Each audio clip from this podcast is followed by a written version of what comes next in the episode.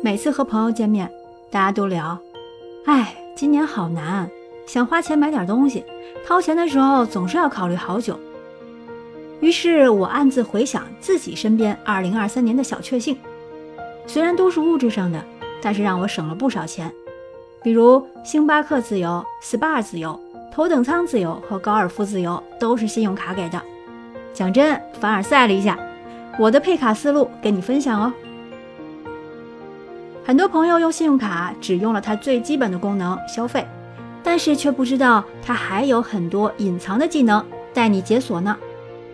一定要记得下载信用卡所在银行的 APP，熟悉一下，比如签到啊、抽奖啊、满减啊什么的功能。先说说一般的常用权益，比如差旅贵宾厅，有的卡带的是自家的贵宾厅，有的是与龙腾合作的。到机场和高铁，先找到属于自己信用卡品牌的头等舱贵宾厅，不仅提供休息，还有餐食，绝对提高旅程的幸福感。有的银行还可以兑换机场停车时长。常用的第二个权益是高端运动，有的银行付年费就可以换高尔夫体验，一个月大概可以去个三次，也算是把年费赚回来了。常用权益第三种是航空里程兑换。有的银行信用卡是和航空公司联名的，每个月的刷卡金就转成里程，或者用剩余积分兑换里程。我朋友啊，就是靠积分就兑换了免费飞三亚，一趟能省上三四千呢。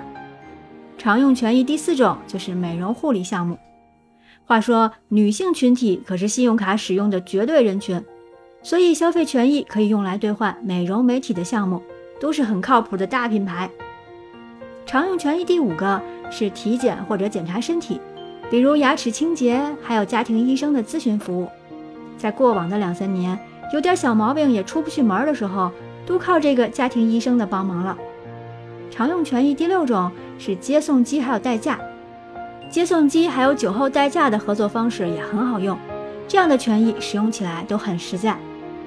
常用权益第七种是积分兑换礼品。基本上开始用卡以来，家里的常用物品都没有再花钱，比如兑换各平台的消费券，兑完直接消费的时候抵。啊，基本家里用的一些纸巾啊、洗衣液、大米、食用油什么的，都在额度较小的卡的积分上兑换，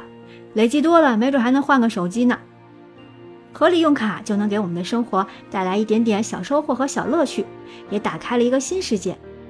不过，除了物质上的小确幸，还有很多不花钱就能获得的幸福小瞬间，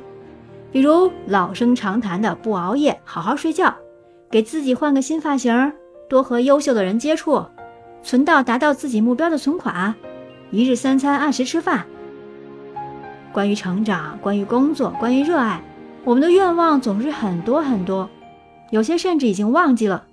今年年底，我们不妨把明年的愿望都写下来。然后一项一项的去实现吧。